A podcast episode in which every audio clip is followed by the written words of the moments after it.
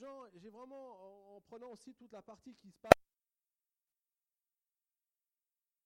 C'est le moment où euh, Jésus va, va prendre ce repas avec ses disciples et va commencer à les enseigner jusqu'à Jean 20, 21, qui est la, fin de la crucifixion.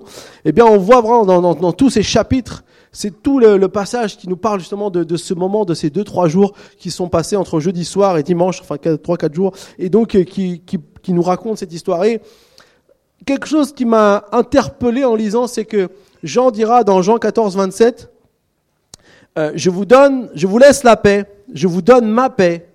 Je ne vous la donne pas comme le monde donne, que votre cœur ne se trouble pas et ne se laisse pas effrayer. En fait, Jésus, il dit ça avant d'aller à la croix. Et ce qu'il va faire, et lorsqu'on regarde, lorsque j'ai lu ces paroles et que ce, ce, ce, thème revient souvent, il dira même juste avant qu'il soit arrêté, euh, vous allez être, vous allez tous, tous m'abandonner, les disciples. Il dit ça, Jésus dit ça à, ses disciples, à ses disciples, mais je serai pas seul, le Père sera avec moi, et, et, et, je prierai pour que vous ayez la paix.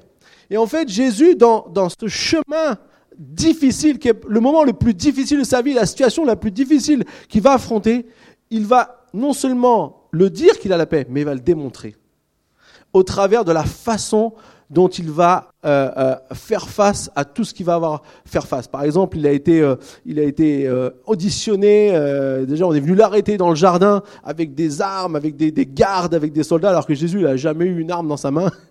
Son arme, c'était sa parole, et parfois il pouvait être euh, très clair dans ce qu'il disait, et ça, certains le, le prenaient bien pour eux pour tous ceux qui étaient un petit peu, on va dire, des religieux. Mais la, réalité, c'est que Jésus a toujours eu des paroles bienveillantes, a toujours eu enseigné. Il s'est jamais caché. Il disait pourquoi vous venez avec des armes? Et en fait, on va voir au travers de tout ce parcours. Ensuite, il a été auditionné devant le grand prêtre, ensuite devant Pilate. Et c'est ce qu'on a vu la semaine dernière. Comment justement il va manifester cette paix et comment cette paix aussi peut nous aider. Le titre de cette série, c'est la paix dans la tourmente. Et en quelque sorte, c'est nous ce qu'on peut en retenir, c'est comment affronter les situations les plus difficiles de ma vie. Alors je vous propose ce matin de continuer, parce que ce qu'on a vu euh, la semaine dernière, c'est qu'en parallèle de Jésus, il y avait Pierre aussi dans l'évangile de Jean. Et lui, Pierre, dans le jardin, il était prêt à prendre une arme pour aller se battre avec les soldats. Et Jésus dit non, non, non, non, non, c'est pas comme ça que ça va se passer. et euh, il, a, il, avait tranché l'oreille d'un serviteur du grand prêtre. Et puis ensuite, Pierre, lorsqu'il va être auditionné, lui aussi, parce que quand Jésus va être auditionné devant le grand prêtre, Pierre va réussir à s'incruster. Et puis Pierre va, on va lui dire, mais toi, t'étais pas avec lui? Non, non, non, jamais. et en fait, on va voir que Pierre, lui, il n'a pas pu expérimenter cette paix. Et après, il va s'enfuir. On va pas le revoir jusqu'à la résurrection. Mais euh, difficile aussi pour Pierre. Eh bien, ce que nous voulons voir, c'est que nous, comme on est un peu comme Pierre, parfois, on aurait tendance à, laisser les choses difficiles, les situations difficiles de notre vie, venir nous empêcher de les traverser avec la paix de Dieu. Et moi, ce matin, j'aimerais simplement vous encourager. Vous savez, dans ce cheminement, on, est tous ensemble. Il n'y a personne qui est meilleur qu'un autre. Mais la réalité, c'est que lorsqu'on réalise ce que Jésus a fait pour nous et qu'on en tire les enseignements pour notre vie, alors on peut peut-être avoir des clés pour pas nous laisser envahir par toutes sortes de choses, mais de pouvoir traverser même les moments les plus difficiles avec la paix. Vous savez, quand on devient chrétien, les problèmes ne s'arrêtent pas. On aimerait bien que ça se passe comme ça. On aimerait croire que ça y est, on est avec le bon Dieu, ça y est, maintenant plus rien ne peut nous arriver. Faux, faux, faux, archi faux. Quiconque est depuis longtemps avec le Seigneur pourra vous le dire. La vie en rose, j'ai l'habitude de dire, ça existe que dans les chansons. Ça n'existe pas en vrai. Mais la réalité, c'est que Dieu, il est avec nous. Et c'est ça qui fait toute la différence. Dans les moments difficiles, il est avec nous. Dans la maladie, il est avec nous. Dans les situations difficiles de notre âme, il est avec nous. Dans la dépression, il est avec nous. Dans les combats et dans les luttes euh, qu'on a parfois pour la justice, il est avec nous. Il est toujours avec nous. Et donc, euh, euh, je crois que c'est important pour nous de, de, pouvoir voilà, recevoir cette paix. Alors, je vous invite à continuer. Si vous n'avez pas été là dimanche dernier, ben, vous pourrez toujours écouter le podcast. On va aller dans Jean chapitre 19, un peu là où on s'est arrêté dimanche dernier, et on va continuer notre lecture. Donc, Jean chapitre 19, verset 17. Jean chapitre 19, verset 17. Jésus portant sa croix, sortit de la ville pour aller vers l'endroit appelé le crâne, qui se dit en hébreu Golgotha. C'est là qu'ils le crucifièrent et avec lui deux autres, un de chaque côté et Jésus au milieu. Pilate rédigea aussi un écriteau qu'il plaça sur la croix. Il était écrit Jésus de Nazareth, le roi des Juifs. Beaucoup de Juifs lurent cette inscription parce que l'endroit où Jésus fut crucifié était près de la ville. Elle était écrite en hébreu, en grec et en latin. Les chefs des prêtres des Juifs dirent à Pilate N'écris pas le roi des Juifs, mais plutôt cet homme a dit Je suis le roi des Juifs. Pilate a répondu Ce que j'ai écrit, je l'ai écrit. Après avoir crucifié Jésus, les soldats prirent ses vêtements et en firent quatre parts, une pour chaque soldat. Ils prirent aussi sa tunique, qui était sans couture et d'une seule pièce, depuis le haut jusqu'en bas. Ils se dirent entre eux Ne la déchirons pas, mais tirons au sort pour savoir à qui elle sera. C'est ainsi que s'accomplit cette parole de l'Écriture. Ils se sont partagés vêtements, ils ont tiré au sort mon habit. Voilà ce que firent les soldats. Près de la croix de Jésus se tenait sa mère, la sœur de sa mère, Marie, la femme de Clopas, et Marie de Magdala. Jésus vit sa mère et près d'elle le disciple qu'il aimait, qui était donc Jean. Il dit à sa mère, Femme, voici ton fils, puis il dit au disciple, Voici ta mère. Dès ce moment-là, le disciple l'a pris chez lui. L'a pris chez lui. On va s'arrêter là. Voilà. Alors, ici, dans, ce premier passage euh, que j'ai lu, c'est un peu ce qui nous raconte en fait la, la, le temps où Jésus a dû être crucifié. On a vu qu'il a porté sa croix. Alors si vous lisez aussi d'autres évangiles, justement, vous verrez qu'il n'a pas fait tout le parcours avec la croix parce qu'à un moment donné, il était épuisé tellement, on l'avait frappé, fouetté, on l'avait fait toutes sortes de choses, on une couronne d'épines sur sa tête, il y, avait, il y avait plein de choses qui étaient vraiment de la souffrance. Et donc on a appelé Simon de Sirène qui est venu, qui a porté sa croix à la fin du parcours pour l'emmener jusqu'à l'extérieur de la ville. Et vous savez, c'est intéressant que Jésus a été crucifié à l'extérieur de la ville parce que c'est exactement euh, l'image que l'on a de ce que faisaient les grands prêtres. Le grand prêtre, une fois par an, il venait faire un sacrifice pour le, entre guillemets, pour implorer le pardon pour tout le peuple. Et pour ça, il sacrifiait un agneau à l'extérieur de la ville. C'était important que ce soit à l'extérieur de la ville. Et en fait, ici, Jésus est en train d'accomplir le dernier, ultime sacrifice qu'il a, qu'il a fallu faire, puisque lui, il allait donc faire ça pour toujours. Mais donc, on rappelle ici cette image en sacrifiant Jésus à l'extérieur de la ville. Et donc, au milieu de cette énorme souffrance, ce qui m'a interpellé en lisant ce passage, c'est que à un moment donné, Jésus, il, est carrément en train de vraiment souffrir fortement, mais au milieu de tout ça, à qui il pense encore? À ceux qui sont à côté de lui. Jésus n'est pas focalisé sur lui-même, mais au, moment où il est sur la croix, crucifié, euh, dans les douleurs que ça... Parce qu'en fait, vous savez, la crucifixion, c'était la pire des morts parce que c'est celle qui vous fait agoniser le plus longtemps. C'est pour ça que les grands criminels, on les crucifiait. Et donc, du coup, euh, euh, euh, Jésus est là en train de, souffrir, d'agoniser.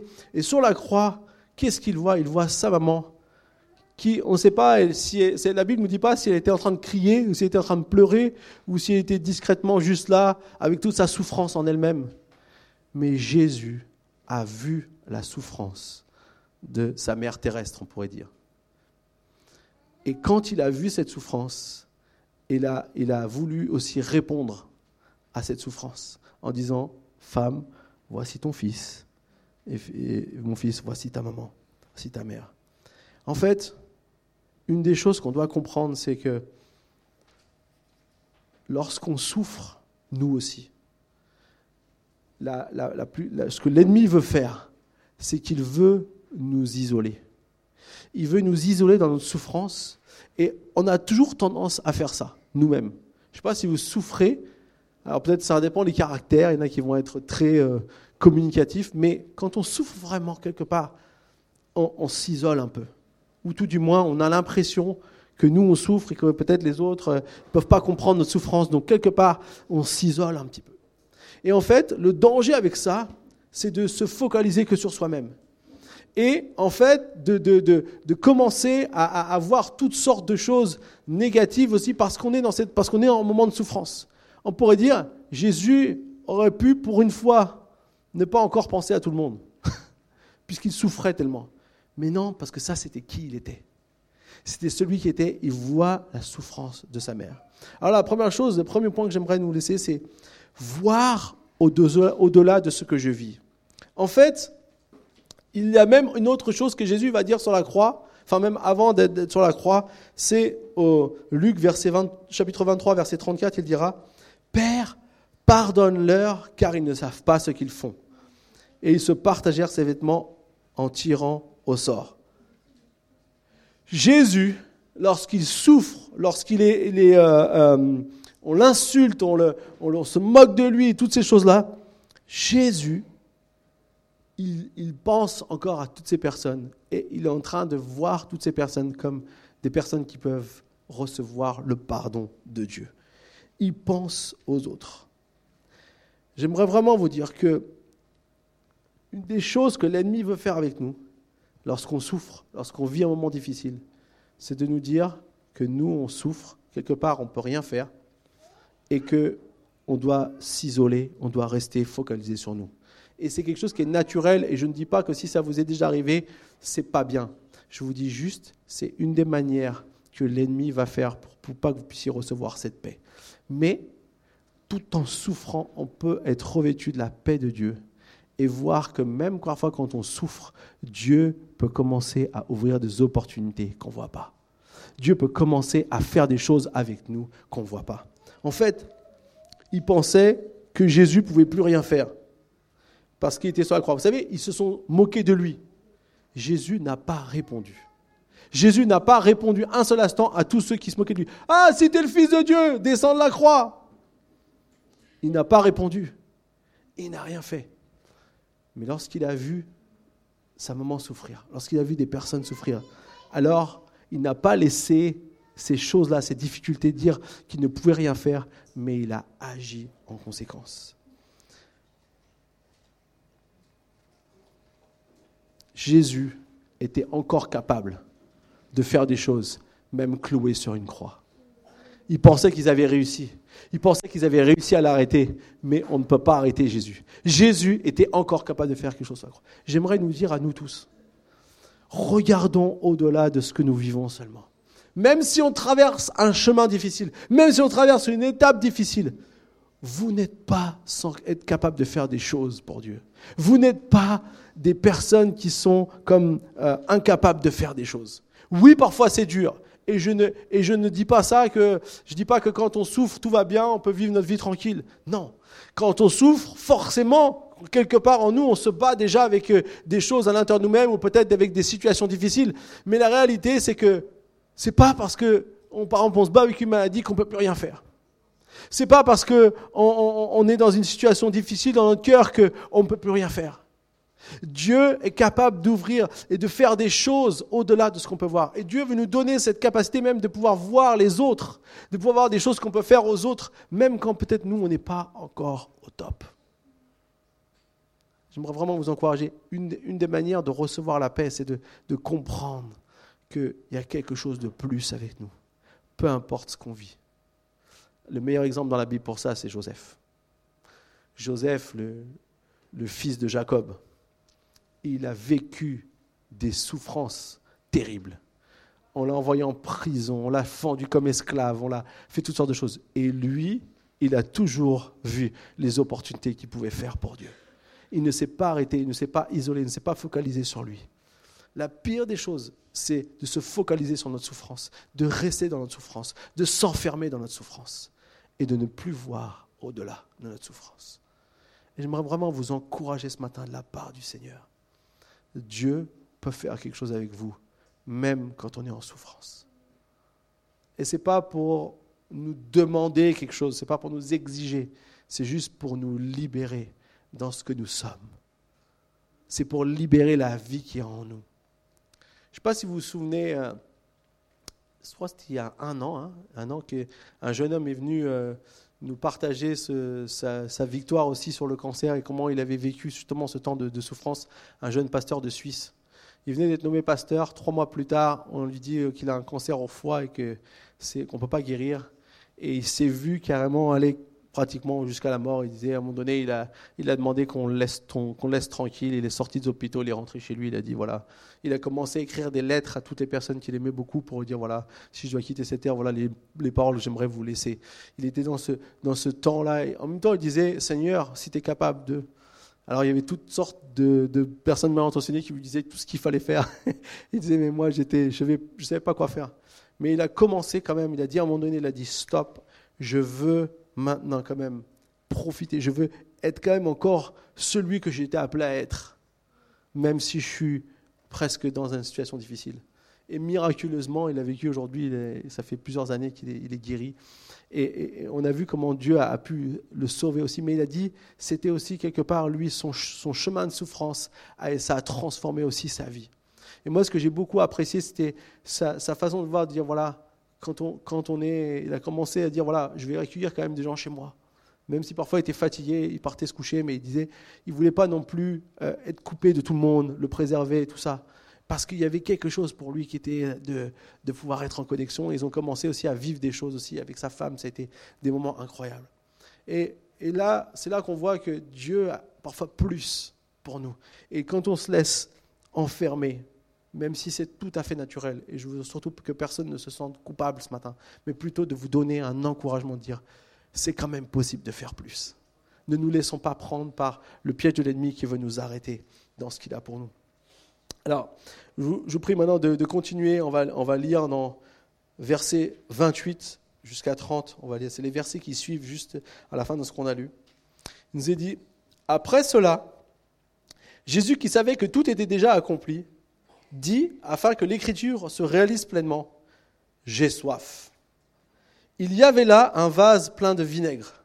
Les soldats remplirent une éponge, la fixèrent à une branche d'hysope et l'approchèrent de sa bouche. Quand Jésus eut pris le vinaigre, il dit, Tout est accompli. Puis il baissa la tête et rendit l'esprit. On pourrait dire c'est les dernières choses que Jésus a fait sur la croix. En fait, Jésus arrive à une étape importante de son chemin puisqu'il c'est là qu'il va demander à boire et la Bible nous dit que c'est en fonction de ce qui était écrit. Alors vous pouvez trouver ça dans le psaume 69, 22 aussi. Ils ont donné du vinaigre à boire et il y a toutes sortes de choses. Tout est écrit dans différents passages de la Bible de ce qui s'est passé. C'est pour ça que la Bible voulait accomplir. C'est aussi un accomplissement des, prophéties qui avaient été données. Mais au-delà de ça, si on reprend en fait euh, dans les commentateurs, lorsqu'on étudie un peu les choses et notamment ce vinaigre, en fait il y a, un symbole incroyable ici. Euh, ce vase plein de vinaigre, en fait, euh, pourquoi il était là? C'est pas de question. Hein. Pourquoi un vase plein de vinaigre se trouve là, à l'endroit où on va crucifier Jésus? En fait, à l'extérieur de la ville, c'est là où il y avait aussi euh, du temps des, Romains. Je ne sais pas si vous, avez déjà vu, mais en fait, à l'époque, on allait aux toilettes, pas comme nous. il y avait des genres de, trous, des, des, fosses, en fait, et il y avait des, des, trucs en bois et en fait on venait s'asseoir dessus. Et comme tout le monde avait des robes bah, c'était assez simple en fait euh, tout était caché. Et on se mettait les uns comme ça à côté des autres et il y en a même qui, conversaient en fait. C'était un moyen détendu de, parler. Et donc du coup euh, euh, il y avait toujours en fait du vinaigre pour nettoyer. Parce que je ne sais pas si vous avez le vinaigre mais le vinaigre ça décape. Vous êtes, sûr que ça nettoie bien. Et donc du coup il y avait cette... et en fait quand Jésus a dit j'ai soif la seule chose qu'on a pu à trouver c'est le vase où il y avait toutes les choses les plus immondes euh, qu'on peut représenter. En fait, quand il dit tout est accompli, quelque part, ce qui a été accompli, c'est que Jésus a pris sur lui, dans ce moment-là, le dernier moment, il a pris sur lui toutes les choses les plus moches qui peuvent exister dans le monde. Toutes les haines, les jalousies, les querelles, les impuretés, les, les dérives, les envies, les souffrances, quelles qu'elles soient, tout est tombé sur Jésus. Ésaïe 53 nous dit c'est de nos fautes qu'il a porté, nos souffrances. Tout ce qui a été le, plus moche, le, plus horrible, en fait, c'est la représentation ici de ce qui s'est passé lorsque Jésus a pris ce vinaigre. Et j'aimerais vraiment qu'on puisse comprendre ici, c'est que pour Jésus, c'était très compliqué ce moment. Parce que c'est le moment où allait se réaliser ce qui avait été promis. Jésus connaissait les promesses, les prophéties sur sa vie, mais c'est le moment où ça va se réaliser. Vous savez, on peut connaître des choses, des plans que Dieu a pour nous, mais c'est au moment que ça se réalise vraiment que ça prend tout son sens. Et dans Jean 17, au verset, euh, au verset 4 et 5, il nous dit, J'ai révélé ta gloire sur la terre. J'ai terminé ce que tu m'avais donné à faire. Maintenant, Père, révèle-moi toi-même ma gloire auprès de toi en me donnant la gloire que j'avais auprès de toi avant que le monde existe. En fait, ça, c'est ce que Jésus priait juste avant d'entrer dans tout ça. C'est ce que Jésus priait dans cette, dans cette prière qu'on appelle la prière sacerdotale, dans et qu'il disait, voilà, maintenant c'est le temps venu où tu vas révéler ta gloire. Mais vous savez, pour que Dieu révèle sa gloire auprès de Jésus, qu'est-ce que Jésus devait faire? Il devait plus avoir le contrôle de rien.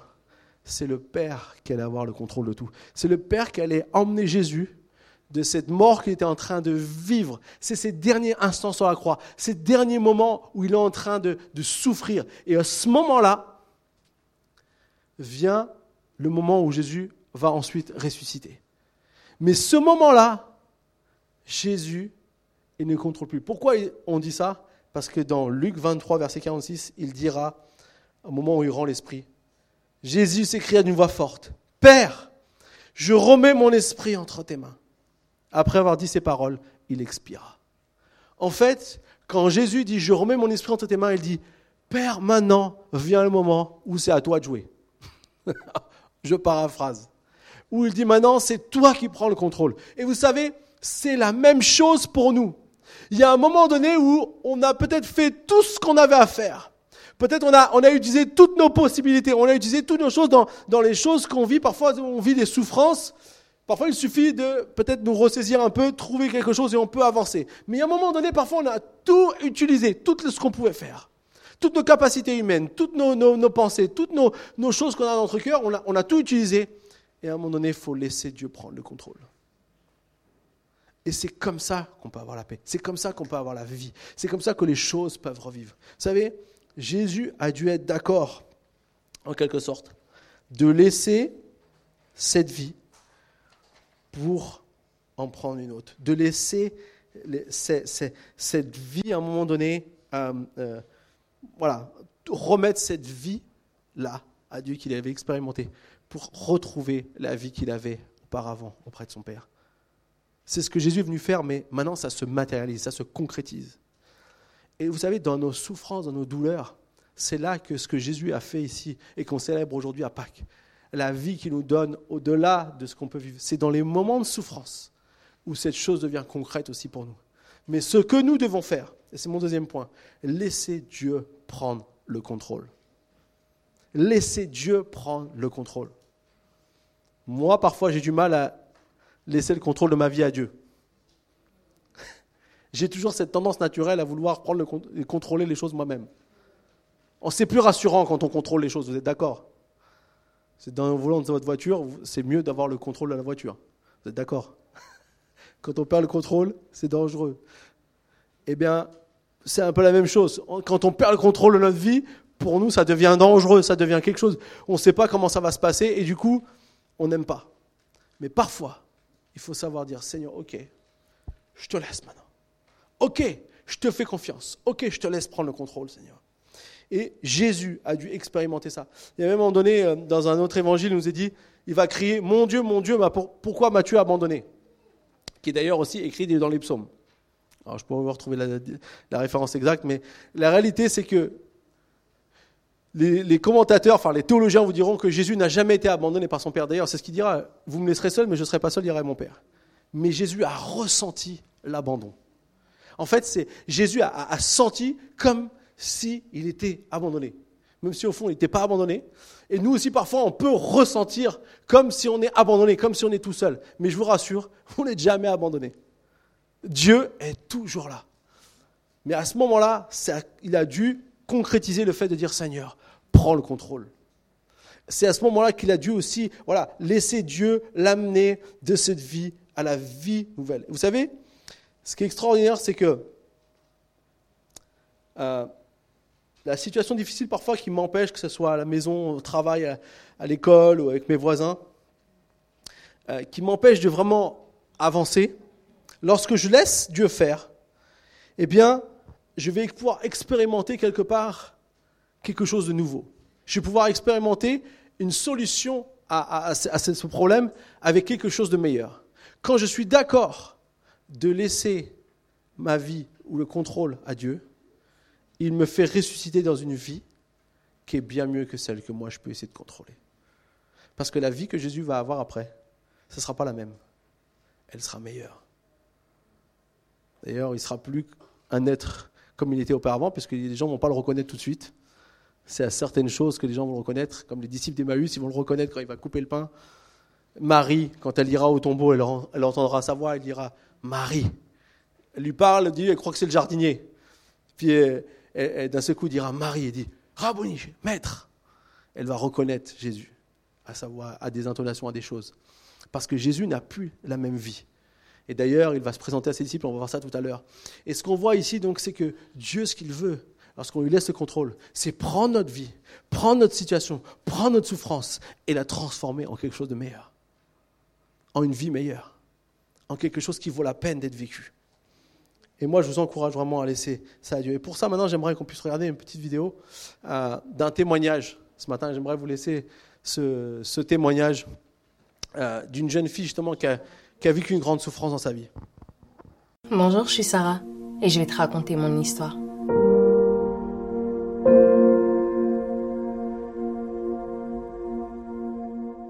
Je suis le fruit d'un adultère, c'est-à-dire que mon père était déjà marié quand il a rencontré ma mère. Après de multiples histoires et un drame familial, il a délaissé ce qui fait que j'ai grandi sans père uniquement avec ma mère et ses cinq enfants nés d'une précédente union, ce qui a fait que je n'avais que mes oncles et mon grand frère pour figure paternelle. Ma mère étant seule, elle cumulait énormément de boulot, mais elle était toujours dans le souci de nous offrir le meilleur. Donc quand elle le pouvait, elle économisait de l'argent et elle m'envoyait en vacances chez sa cousine qui était chère à son cœur. Cette cousine-là habitait dans le sud de la France c'était vraiment un cadre idyllique. Parce que là-bas, en fait, j'avais pas tout ce que j'avais dans ma banlieue parisienne. Moi qui avais grandi dans une cité. Il y avait un potager, il y avait une piscine, tout ce que j'avais pas, en fait, au quotidien. J'avais surtout l'affection et l'attention de, de l'amour de ma tante et de sa famille. C'est vrai que pour une fois, j'existais. J'avais son mari, avec qui, voilà, je pouvais jouer. Il m'apprenait à bricoler, jardiner. En fait, euh, j'avais une relation avec lui que j'avais pas en réalité avec mon père. Et ce que je rêvais au plus profond de moi. Mais c'est vrai que ses intentions envers moi n'étaient pas les mêmes. Parce que il a abusé de moi. C'est-à-dire que ses abus ont commencé petit à petit, par des jeux, des petits attouchements. Mais en fait, plus je grandissais et plus ces choses-là en fait s'aggravaient. Pour moi au début, c'était des choses normales parce que bon, étant petite, faut dire que c'était des choses que je ne connaissais pas et c'est des sujets qui sont assez tabous dans ma culture et tout ce qui était autour de moi. Et il me conditionnait bien dans le sens où euh, voilà, c'est normal, tout le monde le fait. Et j'avais réellement confiance en lui, c'est-à-dire que c'était notre petit secret. Mais plus je grandissais et je voyais qu'au travers des médias, de la prévention scolaire, c'était des choses qui n'étaient pas normales. Et ça a commencé à me détruire petit à petit. Et plus je grandissais, plus j'ai commencé à me renfermer sur moi-même. Et plus je refusais les actes qu'il me faisait. Mais il avait tellement d'influence. Il avait tellement de pouvoir au niveau de ma famille. Et à ce moment-là, que faire? C'est-à-dire que j'ai eu une adolescence qui était très difficile. J'étais renfermée, j'étais frustrée, j'étais insoumise, remplie de haine, de colère. Ce qui a fait que voilà, j'ai rencontré beaucoup de, de différences, de problèmes avec ma famille, parce que j'étais complètement en rupture familiale. Personne ne pouvait me comprendre. Tout le monde me rejetait, tout le monde me jugeait, mais personne en réalité voyait la douleur et la souffrance qu'il y avait au fond de moi. Ce qui faisait que je me sentais rejetée, j'avais la haine de moi. Très vite, je me suis renfermée dans l'alcool, dans la drogue, dans énormément de choses. C'était vraiment pour moi un refuge en fait, parce que je me disais mais qu'est-ce qui peut en fait euh, assouvir à cette douleur en fait, calmer cette douleur, cette haine, ces frustrations qu'il y avait en moi. Et ça a été très difficile pour moi. Et malgré la victoire judiciaire, ça a été pour moi la descente aux enfers. Pourquoi? Parce que quelques temps après le tribunal, j'ai perdu ma mère. Quatre mois après, ma mère est décédée d'un cancer. En étant adolescente, ça a été très compliqué pour moi parce que j'ai connu les tentatives de suicide, les psychiatrie, les médicaments. Après tant de souffrances, honnêtement, je savais plus quoi faire. Je me suis juste rappelé en fait que ma mère me parlait souvent d'un Jésus. Je me souvenais des prêches que j'entendais quand j'allais à l'église quand j'étais petite parce que bon, j'ai quand même grandi dans la foi chrétienne. Mais ce Jésus-là, pour moi, il me paraissait juste inaccessible en fait. Il pouvait faire dans la vie des autres, mais pas dans la mienne. Et à un moment de ma vie, bon, il est vrai que je me suis tournée vers lui. Mais j'avais une grosse difficulté. C'était d'accepter son amour. Et d'accepter Dieu en tant que père. Bah, parce que je savais pas ce que c'était avoir un père. Et l'amour, moi, je ne connaissais pas. Et j'étais tellement habituée à la souffrance que j'avais du mal à m'accorder, en fait, avec euh, sa parole. Je continuais à poursuivre ma vie. À occulter toutes ces blessures et tout ce que j'avais pu vivre, en fait. en essayant d'avoir une vie normale, en portant des masques, quand je pouvais bien sûr. Juste au jour où je suis tombée malade et on m'a diagnostiqué une fibromyalgie.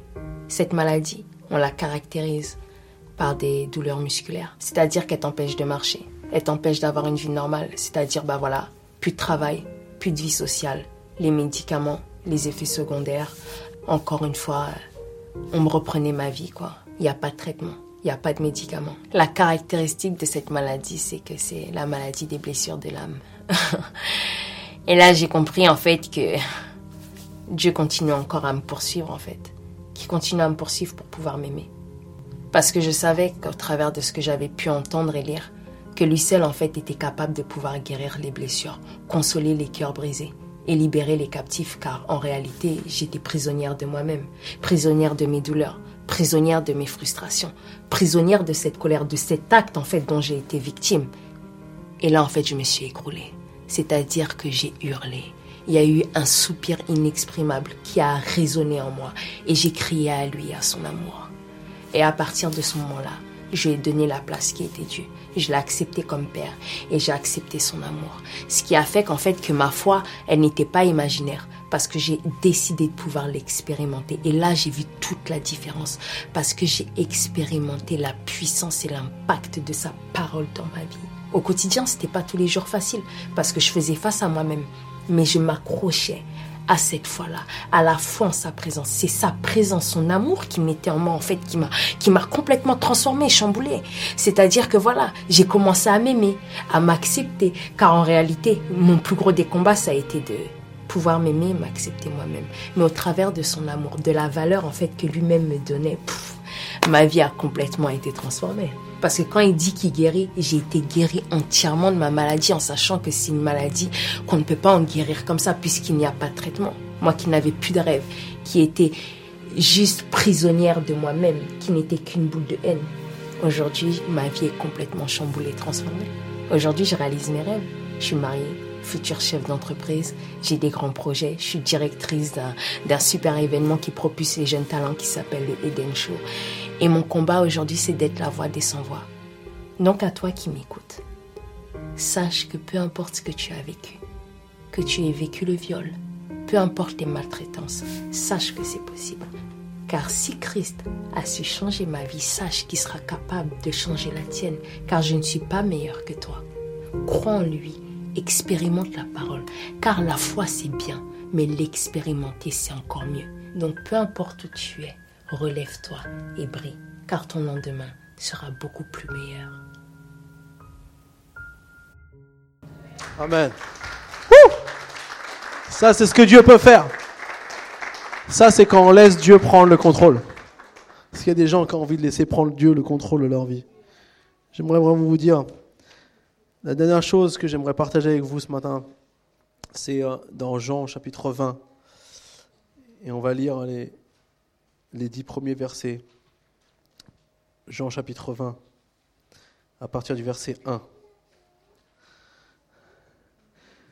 J'ai dit le dimanche, c'est aujourd'hui, Marie de Magdala se rendit au tombeau de bon matin, alors qu'il faisait encore sombre. Et elle vit que la pierre avait été enlevée de l'entrée du tombeau. Elle courut trouver Simon-Pierre et l'autre disciple que Jésus aimait, leur dit, Ils ont enlevé le Seigneur du tombeau et nous ne savons pas où ils l'ont mis. Pierre et l'autre disciple sortirent donc et allèrent au tombeau. Ils couraient tous les deux ensemble, mais l'autre disciple courut plus vite que Pierre et arriva en premier au tombeau. Il se pencha et vit les bandelettes posées par terre.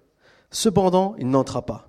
Simon-Pierre, qui le suivait, arriva et entra dans le tombeau. Il vit les bandelettes posées par terre le linge qu'on avait mis sur la tête de Jésus n'était pas avec les bandes, mais enroulé dans un endroit à part. Alors, l'autre disciple qui était arrivé le premier au tombeau entra aussi, il vit et il crut. En effet, il n'avait pas encore compris que d'après l'Écriture, Jésus devait ressusciter. Ensuite, les disciples repartirent chez eux. En fait, dans ce passage, ce qu'on voit ici, c'est euh, que lorsque ils ont Marie est partie, qu'elle a voulu voilà aller embaumer Jésus, vous savez, lorsque Jésus est mort, la seule chose qui restait c'était le corps de Jésus. D'ailleurs, euh, Joseph d'Arimathée, celui qui a pris Jésus et qui l'a a demandé à Pilate de récupérer le corps pour le mettre dans un, tombeau, Lui, il était un, religieux juif qui avait peur de se mettre, de dire qu'il croyait en Jésus avant. Mais cette fois-ci, il a eu le courage d'aller trouver Pilate et d'aller de s'exposer aux yeux des autres. Et Nicodème, celui qu'on trouve aussi dans l'évangile de Jean au chapitre 3, lui a fait pareil, il avait amené aussi des, des, choses pour embaumer, des damires et tout ça pour embaumer le, corps de Jésus. Et donc les, les femmes qui sont parties, toujours les femmes qui sont un petit peu en avance, hein, sont parties au tombeau, elles arrivent et elles vont, donc elles vont trouver cette situation. Et au verset 9, pour moi, il y a vraiment euh, ce qui symbolise lorsqu'on se trouve dans un moment de souffrance, un peu comme Pierre, un peu comme, euh, un peu comme Jean, dans ce, dans ce moment difficile. Il nous est dit que, euh, Jean chapitre 20, verset 9, il nous est dit, et en effet, il n'avait pas encore compris que d'après l'Écriture, Jésus devait ressusciter. Il n'avait pas encore compris que. Et vous savez, une des choses dans notre vie qui nous bloque, en fait, dans ce que, dans ce que Dieu veut faire aussi au travers parfois des, des souffrances qu'il nous a fait vivre, c'est qu'on n'a pas encore compris pourquoi. On ne comprend pas pourquoi. Combien de fois, nous, on vit des situations, on ne comprend pas pourquoi on vit ces choses-là. Et là, ici, euh, Pierre et Jean, qui avaient pourtant, Jésus ne l'avait pas caché, hein, il l'a répété plusieurs fois, hein, de ce qui allait se passer. Mais ils n'avaient pas saisi comment les choses allaient se passer. Ils avaient leur propre idée de comment Jésus allait régner de comment Jésus allait venir et allait, allait prendre, allait virer l'autorité romaine et devenir la, nouvelle autorité politique et qu'ils allaient prendre le contrôle du territoire. Sauf que Jésus avait toute une autre dimension. Et donc, il n'avait pas encore compris que. Et je crois que pour nous, c'est très important aussi parfois, au travers de tout ce qu'on vit, au travers des, choses qu'on expérimente. On ne comprend pas parfois pourquoi Dieu nous fait passer par là un peu comme, cette jeune fille, je pense que pendant des années, c'est pourquoi il m'est arrivé ça Pourquoi on m'a fait ça Pourquoi on m'a, pourquoi on, on a pris ça de moi alors que je, c'était pas quelqu'un qui aurait été plus mérité que quelqu'un d'autre Ces choses-là sont des choses horribles et on ne comprend pas pourquoi parfois elles se passent. Et de la même manière, nous on vit des souffrances, on ne comprend pas pourquoi on passe par ces souffrances. On ne comprend pas pourquoi on passe par ces difficultés. Et en fait, la réponse, on l'aura lorsque Jésus va revenir voir les disciples. Parce que Jésus lui-même va se montrer aux disciples. Si vous continuez à lire le, passage, vous pourrez lire chez vous. C'est Marie de Magdala qui va donc faire la rencontre avec Jésus. Mais après, au verset 19, toujours du chapitre 20, il nous est dit, le soir de ce même dimanche, les portes de la maison où les disciples se trouvaient rassemblés étaient fermées car ils avaient peur des juifs, des chefs juifs. Jésus vint alors se présenter au milieu d'eux et leur dit, que la paix soit avec vous. Après avoir dit cela, il leur montra ses mains et son côté. Les disciples furent remplis de joie en voyant le Seigneur. Jésus leur dit de nouveau, Que la paix soit avec vous. Tout comme le Père m'a envoyé, moi aussi je vous envoie. Après ces paroles, il souffla sur eux et leur dit, Recevez le Saint-Esprit. En fait, ici, la, chose que Dieu veut, je pense, nous amener à, découvrir, notre troisième point, c'est comprendre le but de ce que Dieu veut pour moi. Même ici, si on reprend le témoignage de cette jeune fille, quand elle est tombée malade, Dieu, ce qu'il cherchait, c'est pouvoir sauver cette jeune fille. Oui, alors on ne comprend pas pourquoi elle a vécu toutes ces souffrances. On ne comprend pas pourquoi elle, est passée par, ces, personnes maléfiques. Alors, le mal existe, le mal est là, l'ennemi essaie de détruire. C'est une réalité de notre monde, c'est une réalité d'aujourd'hui. Dans quelques instants, on va aussi avoir un sujet de prière, justement, où on voit que l'ennemi continue à détruire. Mais ici, ce qu'on voit, c'est que, quelque part, Jésus poursuivait cette jeune fille pour la sauver. Et de la même manière, ici, Jésus, il dira à ses disciples, vous avez peut-être souffert dans ce temps-là. Vous avez peut-être vécu un moment difficile parce que vous, vous avez cru que ça y est, c'était fini. Pierre, il a renié Jésus. Il était rempli d'amertume. Mais on va voir, si vous continuez à lire, vous allez voir comment Jésus va restaurer aussi sa mission. Mais il dirait ici, que la paix soit avec vous. En quelque sorte, ne perdez pas cette paix. Maintenant, je vous donne la paix, pas comme le monde donne. Là, c'est vraiment, il a le pouvoir de pouvoir donner cette paix parce qu'il est parti à la croix. Et il dira, comme le Père m'a envoyé, moi aussi je vous envoie je vous donne la possibilité, vous, à votre tour aussi, d'aller et de pouvoir annoncer ce merveilleux message que je vous ai prêché pendant trois ans, les signes et miracles que j'ai fait pendant trois ans. Et je m'en dire aujourd'hui, tout ce qui nous arrive, même si on ne comprend pas pourquoi, même si ça nous fait extrêmement souffrir, j'aimerais vous dire quelque chose. Quelque part, Dieu peut toujours prendre ces choses négatives, les transformer en choses positives plus tard. Je ne dis pas que ça atténue la souffrance. Je ne dis pas ça pour calmer les choses. Ce n'est pas une excuse. Mais c'est quelque chose que Dieu est capable de faire. C'est ce qu'il désire. Il désire que là où il y a la mort ou là où il y a la destruction, en fait, que la vie vienne encore plus forte, que la vie grandisse encore plus, que la vie prenne le dessus sur tout ce qui essaye de nous détruire. Alors c'est pour ça que j'ai appelé cette série La paix dans la tourmente.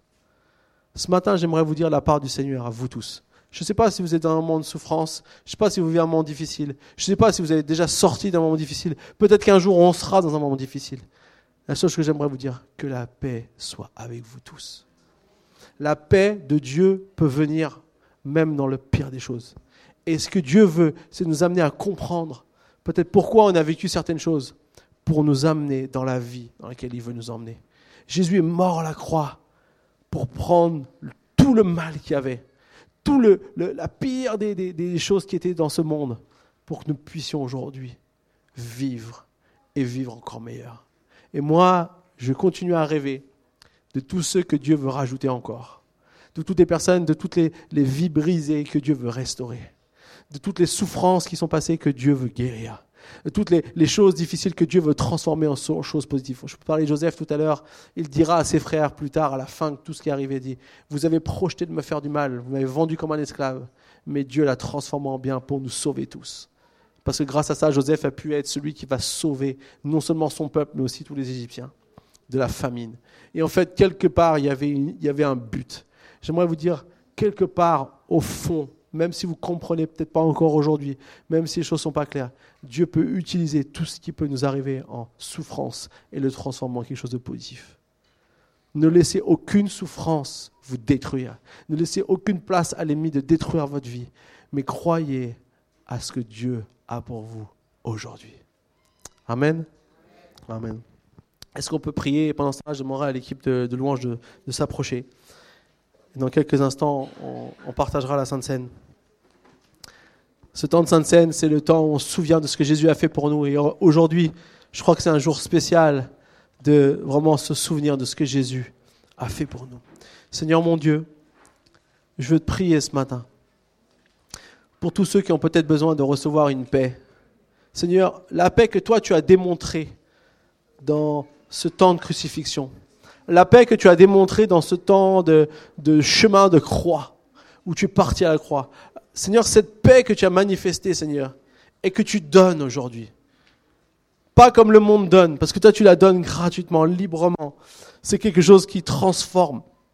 J'ai pris que cette paix aujourd'hui, au milieu de toutes les tourmentes de mes frères et de mes sœurs, puisse être déversée maintenant au nom de Jésus. Alléluia. Je prie, Seigneur, aujourd'hui, que tous ceux qui ont besoin de recevoir la paix ce matin, Seigneur, que tu puisses toucher leur cœur maintenant là, à leur place. Seigneur, souffle, Seigneur, sur nous. Que ton Saint-Esprit vienne se manifester en nous afin que nous puissions recevoir cette paix, Seigneur. Et merci parce que chacun d'entre nous, on a une mission.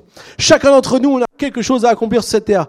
Comme le Père t'a envoyé, tu nous envoies tous, Seigneur. Pas seulement tes disciples, mais nous aussi, tu nous envoies. Tu nous envoies des ambassadeurs de cet amour, des ambassadeurs de cette paix, des ambassadeurs de ces personnes qui peuvent dire, oui, moi j'ai vécu des choses difficiles dans ma vie, mais aujourd'hui, je peux te dire, il existe un Dieu qui peut guérir, qui peut transformer, qui peut restaurer. Amen. Alors ce matin, j'aimerais juste je sens dans mon cœur que j'aimerais prier. Est-ce qu'il y a des gens la salle qui ont besoin soit de guérison, soit de paix dans leur âme, soit de quelque chose de spécial? Je levais juste la main à votre place, j'aimerais prier pour vous. J'ai vu, j'ai vu, j'ai vu, j'ai vu, j'ai vu. Alléluia. Je vais prier ce matin. Je crois vraiment que Dieu va guérir aujourd'hui. Dieu est là pour guérir. Sa parole va se mettre en application. Sa parole va se matérialiser concrètement en nous. Ce que j'aimerais vous dire, si vous êtes guéri de quoi que ce soit, de maladie ou même de quelque chose, venez nous voir pour nous le dire après. Peut-être pas forcément aujourd'hui, mais peut-être les semaines qui viennent. Venez nous dire ce que Jésus a fait pour vous. Parce qu'on entend. Mais je crois que Dieu veut guérir maintenant. Est-ce qu'on peut, tous ceux qui ont levé leur main, est-ce que vous pouvez venir juste devant là? J'aimerais juste prier pour vous tous collectivement, mais j'aimerais que vous veniez tous devant comme ça, on, puisse, euh, on peut vous mettre devant comme ça pour pouvoir prier pour vous. Alléluia.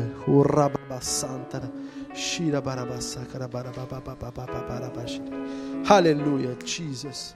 Guérison, guérison ce matin. Au nom de Jésus, la guérison est là. Alléluia. Par tes meurtrissures, nous sommes guéris, Seigneur. Jésus, Jésus. Approchez-vous bien sur les côtés, comme ça tout le monde peut passer. Alléluia, Alléluia. Au nom de Jésus. Vous pouvez.